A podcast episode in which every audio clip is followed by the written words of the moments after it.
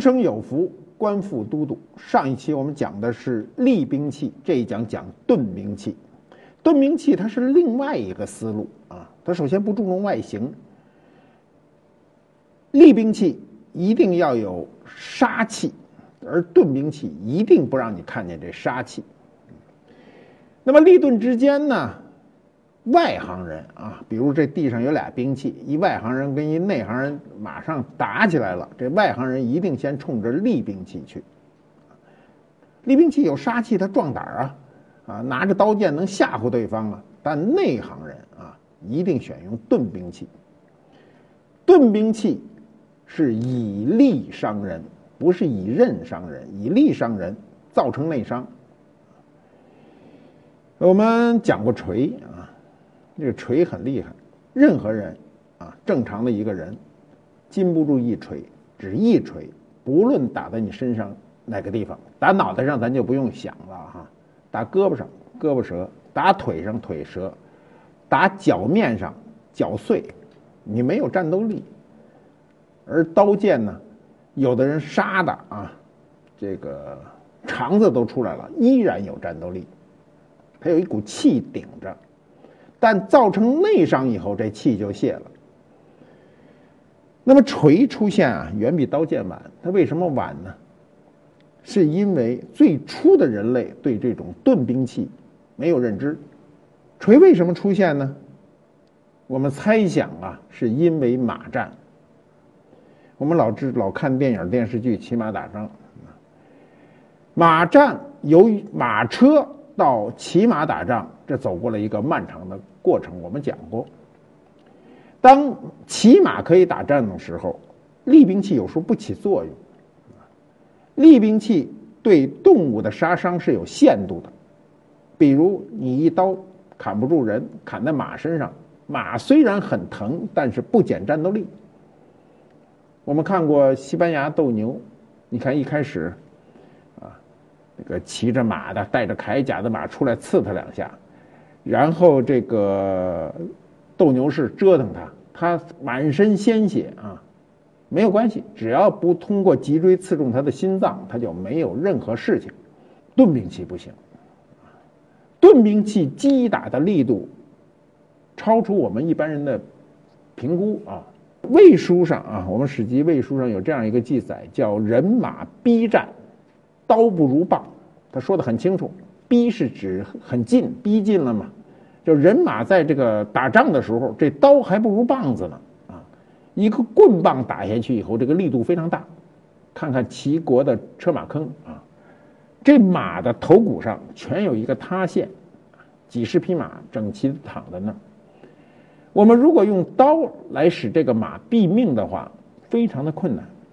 你一刀没法让它毙命，除非你扎住他的中枢神经。要不然你就刺中他的心脏，而且正中心脏。否则的话，你一刀下去，这马你弄弄不动它。所以拿锤啊，一锤打在脑门上，这马通楞一下就放平。我们对锤的印象啊，大部分人来自于连环画啊，就是小人书，来自于京剧的八大锤。我小时候对锤的印象都是人脑袋这么大吗？啊，八大锤，京剧上啊，这些这个京剧演员拿着大锤还这么来回扔，还有那么一段啊，都是这么大。后来当现实中看到那个锤啊，这么大的时候，觉得不可思议。最小的那锤比鸭蛋还小点呢，大一点的也就撑死了到鹅蛋那么大啊。八大锤的这个京剧啊，对京剧了解多的人都看过这个这个这算一种明初啊。有严成方、何元庆、岳云、狄雷四大将，八大八大锤，每个人都手执双锤。这锤为什么要执双锤呢？首先锤短啊，打的时候呢，如果你使单锤，你在马上你就更没有力量，啊，一边是失重的不平衡，所以一定是双锤。这个锤呀，我们因为现在有明清时期的锤，我这个抡过啊。四十几岁的抡的时候都抡不了几下，这胳膊就抬不起来了。那么这个锤呢，就这么大啊，这么大。如果放大到脑袋这么大，我们测算一下啊，现在可以计算，假如我们这个锤的直径啊，就是二十五六公分，人脑子这么大，重量有多大呢？大约啊八十公斤，一百六十斤，就跟我的体重差不多。你想我这体重，我在自个儿拎着啊！你想想，啊，这锤抡起来，首先是你抡不起来。如果你抡起来，你还就停不下来，你就被这锤拽着就走了。所以，钝兵器一定是以力伤人啊，造成你的内伤。钝兵器还有什么呢？最重要的是棍。我们比较熟的故事是这个十三棍僧救唐王，是吧？隋末唐初啊。隋将王世充拥兵啊，东都称帝啊，就是那时候天下谁都可以出来先称个帝，国号为郑啊，并命其侄王仁泽为大将军，在白骨庄呢设重兵呢建城池，阻挡秦王啊，这秦王就是李世民。唐武德三年，公元是六二零年啊，这时候唐朝按照我们的年表已经是第三年了，高祖李李渊啊。高祖有四个儿子，长子是李建成，次子就是李世民啊。李世民是二子，他统帅主路军马呢前去征讨王世充啊。李世民一开始啊失利啊，出战告败啊。我们一般都说出战告捷，他是出战失利啊。这时候呢，驻守白骨庄的这个少林十三武僧啊，就是我们少林寺啊。武僧呢，因不满王仁泽侵占少林寺的封地，说来说去啊，这是一个由私心变公心的事儿。就本来就是你们来占了我这个少林寺的这块封地，所以率众呢与以拒为师。那么这十三棍僧呢就不认这王仁泽啊，就是率众呢就就偷偷的夜间呢就攻入了郑兵大营，生擒了王仁泽。然后就献于李世民，为秦王统一的全国立下了这个汗马功劳。你知道这个棍呐，棍晚上还有一个好处，你知道它夜间进去的时候，第一，金属器非常容易被发现，重，出声响，反光，而木质的兵器啊，它操纵起来比较容易。在夜间的时候呢，不反光，它比较轻，拿着时候，尤其偷袭的时候，轻兵器会占占便宜。所以十三武僧啊，就俗称十三棍僧啊，夜间能攻入正兵大营，就拿这棍子啊，就直接生擒王仁泽。那正兵的这个大营里的这些兵也都不是等闲之辈啊，可见武僧的平时的功力非常。我们看看今天少林寺还经常是这些武僧拿着棍子就出来了。这棍子有什么好处呢？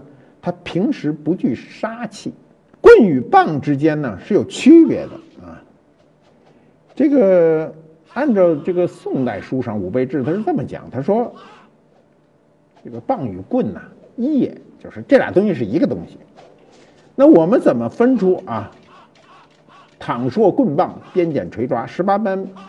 兵器里棍棒是分开的，一般的分法是这么分：齐眉的叫齐眉棍，齐胸的为棒，棒比棍短，理论上是这样。棒呢，有时候会有附加物，比如大家比较熟的什么棒呢？狼牙棒啊，上头附有狼牙，狼牙棒。狼牙棒呢，在击打的时候就类似于锤啊，但是它上面还有。牙状的凸起，那打起来就是皮开肉绽啊。这个棒和棍之间呢，还有一个区别，就是你仔细想啊，棒呢一般是握一头，啊，它跟锤一样，握一个头，用另一头击打，对吧？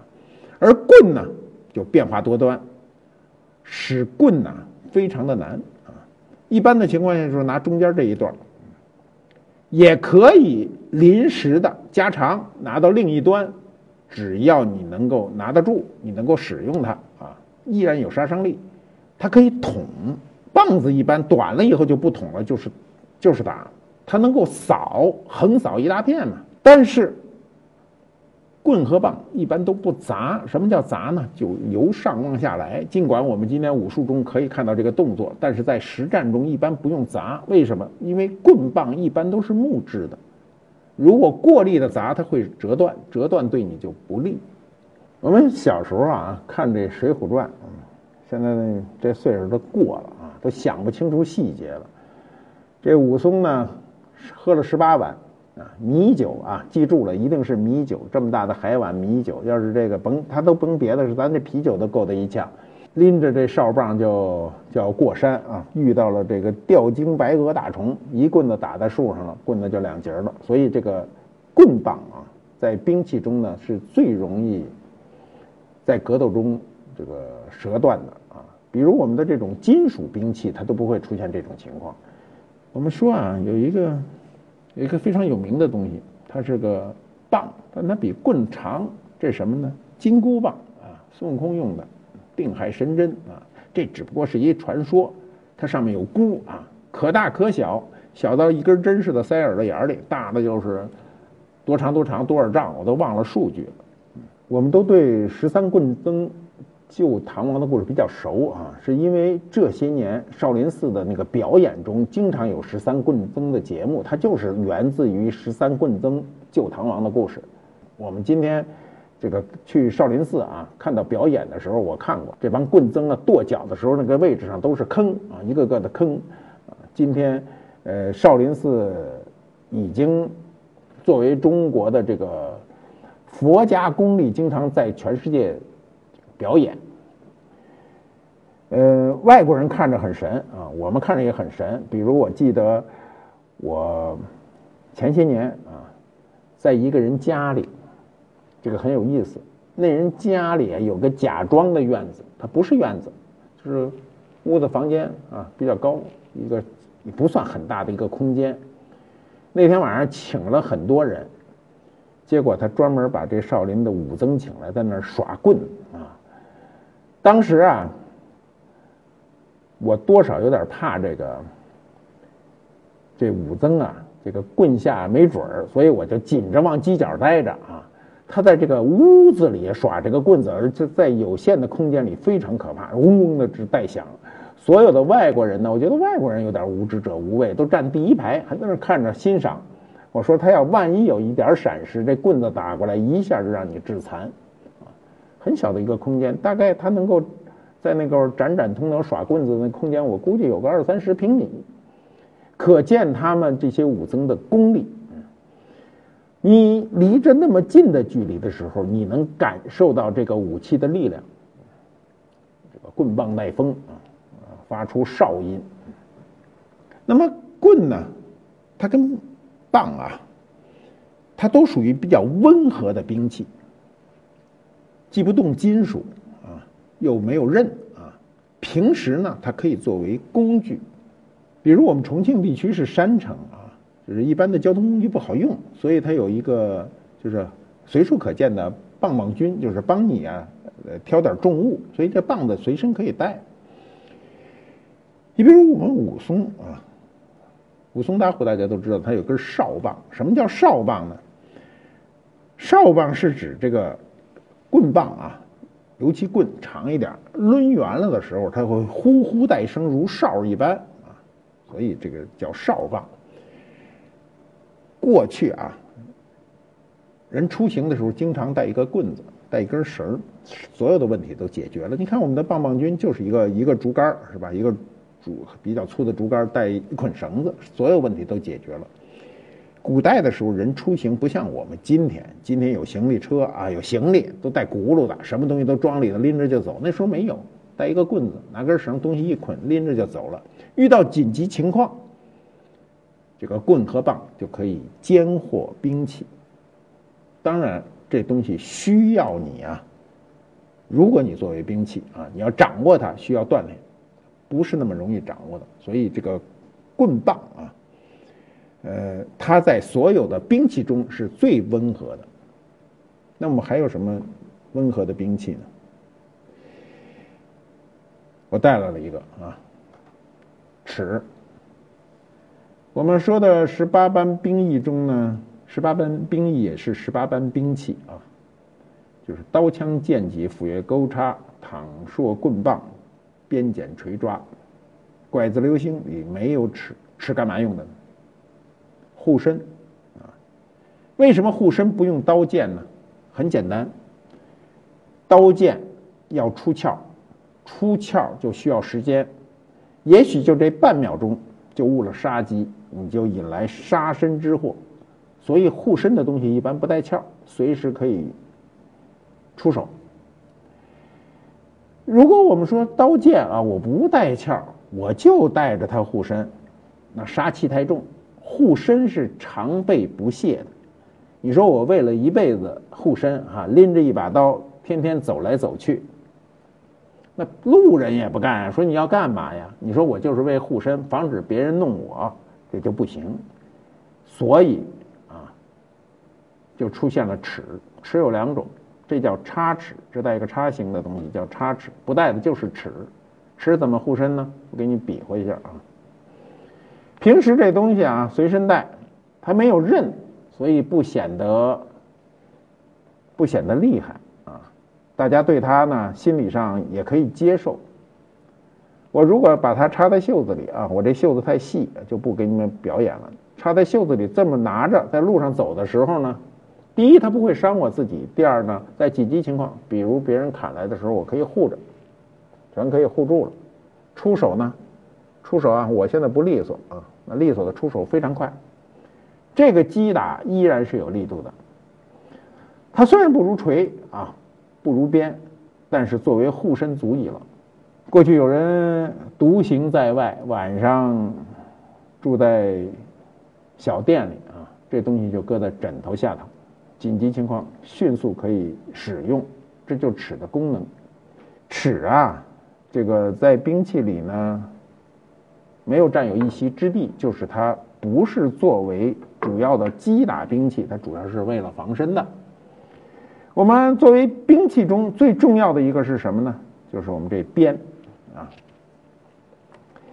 这鞭呐，两种，一种呢是我们的观念中的鞭，叫软鞭，啊，过去看赶马车的长鞭啊，这个骑马的时候那马鞭啊，这都是软鞭，皮革的嘛，啊，鞭这个字儿有个革字嘛，就是最初它是皮革的嘛。再有就是硬鞭，这就是硬鞭，硬鞭就是兵器，最有名的跟鞭。啊，有关的故事呢，就是尉迟恭单边救主。啊，尉迟恭单边救主的这个故事是在正史中就有记载的，《旧唐书》啊，《尉迟敬德传》中就有记载。当时啊，王世充领他的这个数万那个骑兵啊，就直接就扑唐太宗去了啊，扑李世民去了。他底下有一年这个骁勇善战的一个大将呢，叫单雄信。尉迟恭一看就觉得不得了了，就跃马大呼，横刺使雄信坠马啊！这就是史籍上的一个记载。那么这段记载呢，就被后世不断的演绎，比如清代的长篇小说《说唐全传》中就有这段演演绎。他这段是这么描写的，就是说呢，尉迟恭正在河中洗马啊，听到呼救，人不披甲，马不备鞍，赤裸上身，跨上无锥马啊，手提竹节钢鞭，直奔御果园救驾。单雄信抵挡不住，啊，弃朔而逃。那么我们就想啊，这个尉迟恭啊，应该是双鞭啊。你想想，人不披甲，马不备鞍，赤裸上身，根本就来不及他给洗马的时候啊，过去自个儿得脱了，对吧？你现在我看有的电影里就是很温情的人给马洗澡的时候，在河边人也是脱一光膀子。为什么你给马洗的时候马那么老高？你给它泼水的时候，你防止自己身身上湿了嘛？所以呢，尉迟恭应该是双鞭。为什么说尉迟恭单鞭救主呢？就是单鞭显示显示了他的勇气，那个鞭都来不及拿；另外显示了他高超的技法。钝兵器一般都必须双手。双手执，表保持一种平衡，钝兵器比利兵器要重很多，这个鞭就很重啊，比你想象的重。再有就是呼延灼执鞭啊，呼延灼双鞭，嗯，那么这是《水浒》中的人物啊，这个宋朝开国名将啊，呼延赞啊，铁鞭王的这个嫡派子孙，武艺高强，骁勇善善战，万夫不当之勇，这都过去书上说的。那么他使的是什么鞭呢？书上是这么写，叫水磨八棱钢鞭。你知道带棱的鞭，击打力度更大。那么梁山排座次的时候，做了第呼延灼啊，做了第八把交椅啊，这个号称是这个天威星。嗯，我们上一期啊讲利兵器，利兵器呢以利刃见血，呃作为杀伤的主要目的，而盾兵器是利用这个内伤造成你的致命伤，它作为它的杀伤目的。利钝之间呢，显然盾兵器追求的效果要比利兵器更为实在，所以像这样的盾兵器啊，一般的情况下，人被击打一次就丧失战斗力，甚至毙命；而利兵器，比如有刀伤、剑伤，还可以疗伤。我我好像不记得有谁被盾兵器击打以后还有机会疗伤，可见盾兵器在这个兵器当中呢，它的。杀伤力是远远大于利兵器的，但是为什么人依然喜欢利兵器呢？是因为利兵器能够造成极好的杀伤效果，比如它的威慑，人一出血就有威慑力啊。比如两个人啊，两军相战，谁先出血，谁一定处于劣势啊。比如我们老说啊，杀红了眼，杀红了眼的时候。当你身上带满了这种刀伤、剑伤，你依然能够有战斗力。盾兵器击打以后，你造成内伤，你可能就没有生还的机会了。所以我们老说追求内在的。你比如一个人啊，是不是有能力？老说这个人内在是不是有能力？盾兵器击打出来的伤就是一种内在伤。内在伤从某种意义上讲，比外在伤更能让你毙命。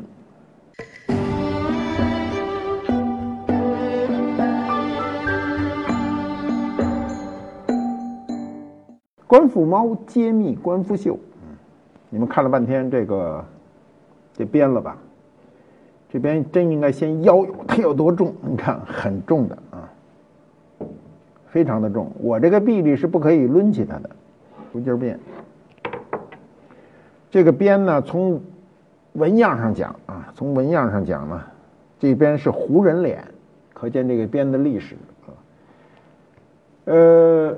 这个鞭的具体年代不太容易考证，它比这些尺，比上个上一期拿过来的那个小刀都要远的远得多。制尺这个东西应该是元代的，它是金元时期的。它上面的这个护手这个部位的是四个四个角把着四个胡人脸。这东西有多重呢？你们看我这架势，你就知道它有多重。我这么着啊，是拿不起来的，看到了吗？它垂下。我这么着还能拿起来啊？这么还能拿起来？这种竹节鞭啊，在我们博物馆的兵器中呢，是体量最大的、分量最足的。我是抡不起来的，因为我这个岁数和我这臂力都不足以让我能够操控它。但是当时的很多年轻的武士们，应该是可以操纵它的。你们可以想象啊，这个东西在击打的时候，由于它有棱状啊，可能会使你身上的骨头的折成多节儿。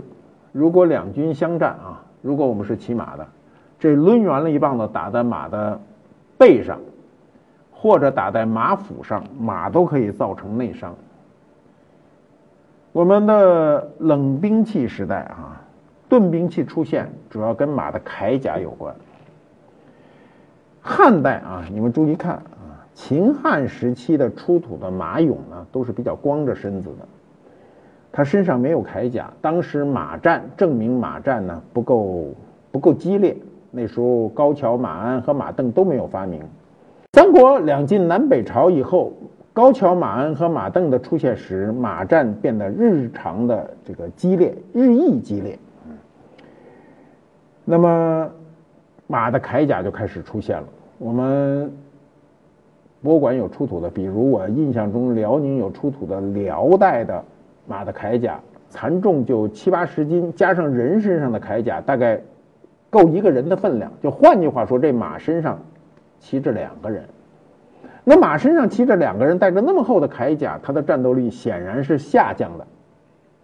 我们的马由轻甲到重甲是一个过程，由重甲到轻甲又是一个过程，跟坦克发展一样。坦克就是轻型坦克向重型坦克发展，发展到极限的时候又向轻型坦克发展，什么东西都有轮回。所以你看唐代的时候啊，唐代的时候马又开始成为轻甲马。就不再重视重甲的防护，在防护和进攻之间，他找出一个点。我们看到讲过啊，昭陵六骏，唐太宗的六匹马身上身中十九箭。那么他身中十九箭，他依然可以为唐太宗立下汗马功劳。但是他身上如果抡圆了给这么一鞭，那马也就呜呼了啊。这个竹节鞭呢，相对来说还是比较温和的。如果呼延灼的那个八棱的竹节鞭，我估计比这个更凶。有机会你们应该体验一下这个分量感。